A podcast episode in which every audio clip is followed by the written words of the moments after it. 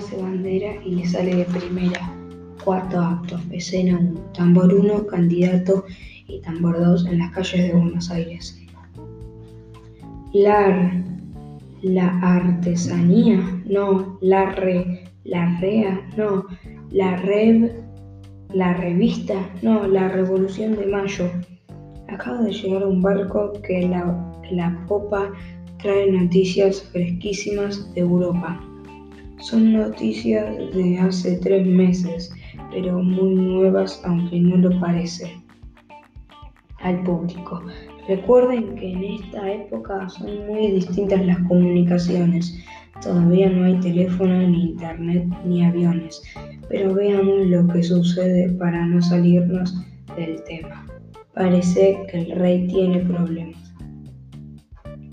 Fernando VII ocupa el trono de España, pero enseguida lo van a sacar de las pestañas.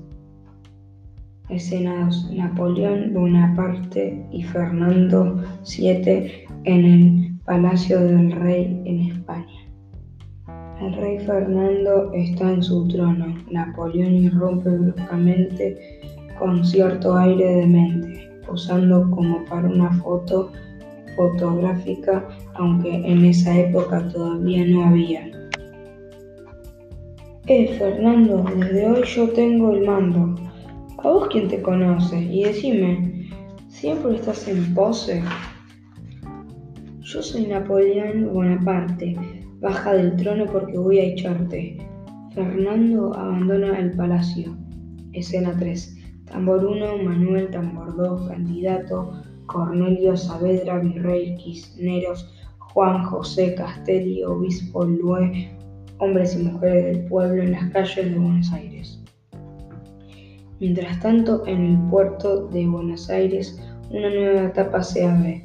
El rey de España está preso en manos de Napoleón. Creo que es el momento de actuar con decisión. Francia se apoderó de España en un instante, pero nosotros no nos vamos a pasar de mano en mano como si fuéramos un guante. Es hora de tener gobierno propio. La tiranía es un verdadero opio.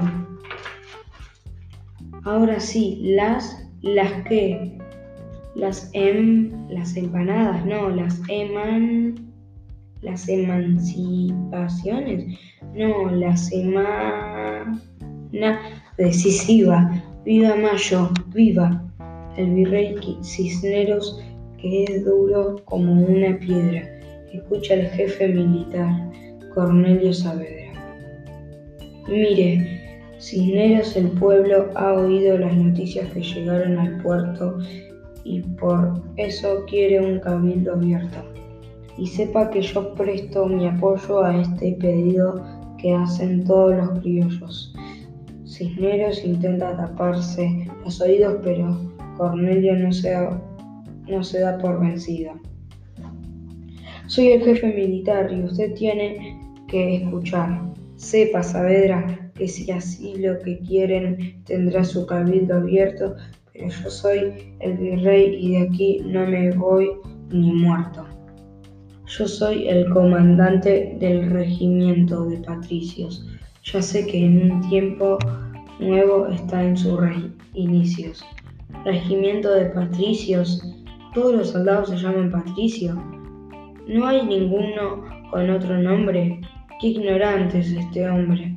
El 22 de mayo, por cierto, tiene, tiene lugar un cabildo abierto. Napoleón tiene la, al rey de España prisionero. Por lo tanto, ha, ha caducado la autoridad del virrey Cisneros. No me venga con eso.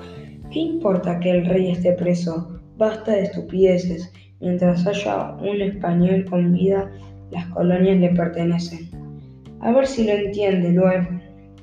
Para nosotros España fue... La soberanía vuelve al pueblo, que debe instalar su propio gobierno. A mí no me parece mal hacer un pequeño cambio para que todo siga igual.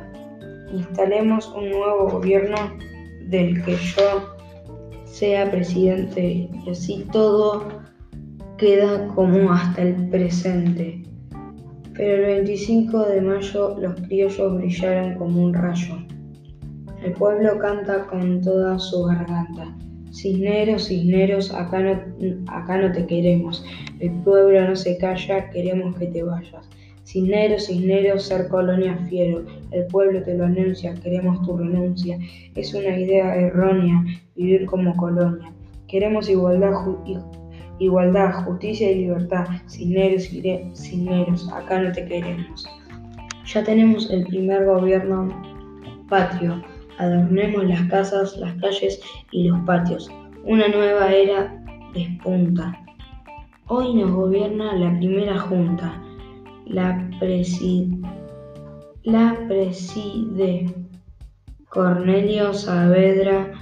Hay dos secretarios, Juan José Paso y Mariana y Mariano Moreno, y seis vocales. ¿Hay vocales y no hay consonantes? Por favor, cerrá la boca. Cada vez que este, este habla se equivoca. Hay seis vocales: Belgrano, Castelli, Mateu, Alberti, Ascuénaga, Larrea. Puey-Redón, Ecuador, Anchorena, La Prida. Me parece que vos no agarrás, vos no agarraste un libro en tu vida. Le tapa la boca para mantenerla callada y evitar que siga diciendo pavadas. Hay un presidente, dos secretarios y seis vocales, todos, dispuestos a inaugurar una nueva etapa y terminar con muchos males. Mete la Manuel mete la mano en el bolsillo, saca el billete, saca la billetera, lo abre y le da el dinero al tambor. El candidato lo mira con estupor. Yo renuncio a mi sueldo, Quiero colaborar con el bienestar del pueblo. Vos estás piantado. Te vas a quedar sin un centavo. ¡Qué barbaridad! Este hombre no tiene sensibilidad. Escena 4. Tambor 1. Cornelio Saavedra. Manuel, oficial realista y oficial realista 2 en una sala de cabildo. Apenas constituida, la primera junta comprende que la lucha por la libertad recién comienza y que falta un largo trecho para lograr la independencia. Hemos logrado algo irrepetible, el nacimiento del primer gobierno libre. Sí, pero el poder realista todavía es fuerte y se propone darnos muerte. Desde lejos se escucha el grito de dos oficiales realistas que están pidiendo pista. Urgente, hay que aplastar a los insurgentes. Vamos a arrancar de cuajo la revolución de mayo, como si fuera un zapallo. Tenemos que lograr que todas las provincias adhieran a la revolución. Vamos a necesitar más de una expedición. Manuel a Paraguay. ¡Ay! Para sí. Creo que la campaña al Paraguay es, un total, es una total imprudencia, pero voy a aceptar porque quiero, quiero obrar con, con obediencia. Además, mi salud es un desastre, pero tengo que llegar aunque me arrastre. Escena 5. Tambor 1 y tambor 2 Manuel, soldado criollo y 1 y soldado criollo 2, oficial paraguayo, hombres y mujeres aborígenes, funcionario realista 1 y funcionario realista 2. El trayecto que va desde Buenos Aires hasta Paraguay, sembrado de pantanos, esteros y selvas. Manuel avanza a través de la selva con sus hombres al verlos cualquiera. Cualquiera hubiera dicho pobres, muchos ni siquiera tienen zapatos aunque la caminata va a durar un largo rato. Tampoco llevan suficientes armas, remedios ni alimentos. Sin embargo, Manuel cuida que no cunda el desaliento. Si esto es un, regimiento, yo soy Domingo Faustino Sarmiento, pero soy Manuel Belgrano y esto es lo que tengo a mano. Esto es un horno, no hay un ventilador ni para adorno. Todavía no se inventó la heladera ni los camiones. Va a ser difícil recorrer la selva en estas condiciones. No sé cómo voy a hacer para que aguante mi cuerpo enfermo, pero voy a impedir que los realistas derroten al gobierno. Manuel y sus hombres siguen la marcha agobiados por el clima, pero se sienten útiles y eso los reanima. Acá queda fundada una escuela y acá otra, un pueblo sin educación. Va derecho a la, a la derrota. Sí, a la D, rota. Y a todas las letras rotas, desde la A hasta la Z. Y yo ya tengo rota hasta la camiseta. A pesar de los mosquitos y del calor, Manuel y sus hombres siguen avanzando con fervor. Nadie tiene espirales, estos mosquitos son descomunales. Me muero de hambre, doy cualquier cosa por un poco de matambre que alguien invente el repelente. Estos insectos ni siquiera respetan a un teniente. Tener que luchar en estas condiciones es una vergüenza, pero todo sea por la independencia. Si los paraguayos nos dan su adhesión, habremos cumplido nuestra misión. Cuando las fuerzas de Belgrano se encuentran los paraguayos están al borde del desmayo. Al ejército paraguayo no le interesa la revolución de mayo. Ríndanse, son unas tropas de Morondanga. Es imposible que nos venzan con sus armas. Podríamos tomarlos prisioneros, pero como están al mando de un hombre muy valiente, los dejaremos irse libremente. Yo me parecía que la decisión del gobierno estaba equivocada. Vamos, muchachos, empecemos la retirada. Manuel está en, Manuel está en misiones. Le duele, le duele ver que los aborígenes viven en muy malas condiciones. Se dirige a ellos y les habla de la restitución de los derechos que tenían antes de que la llegada de los conquistadores les impusiera servidumbre y humillaciones. Hermanos aborígenes, la primera junta me manda a devolverles los derechos que tenían en los orígenes, los derechos que por tantas generaciones les han sido arrebatados mientras ustedes sufrían esclavizados. Muchos se han enriquecido a costa de su sangre y del sudor de su carne, pero ahora volverán a vivir en libertad, gozando de los mismos derechos de cualquier ciudadano, porque ustedes son nuestros hermanos, hombres y mujeres aborígenes. No queremos seguir siendo lacayos, vamos a defender la Revolución de Mayo. Seremos parte de las tropas del noble ejército patriota. Los aborígenes quieren apoyar a los patriotas y se incorporan al ejército en el que combatirán con grandes méritos. Los aborígenes abrazan a Belgrano y salen. A los realistas no les, no les interesa que los aborígenes tengan igualdad de derechos y justicia, porque eso amenaza su sed de poder y su codicia.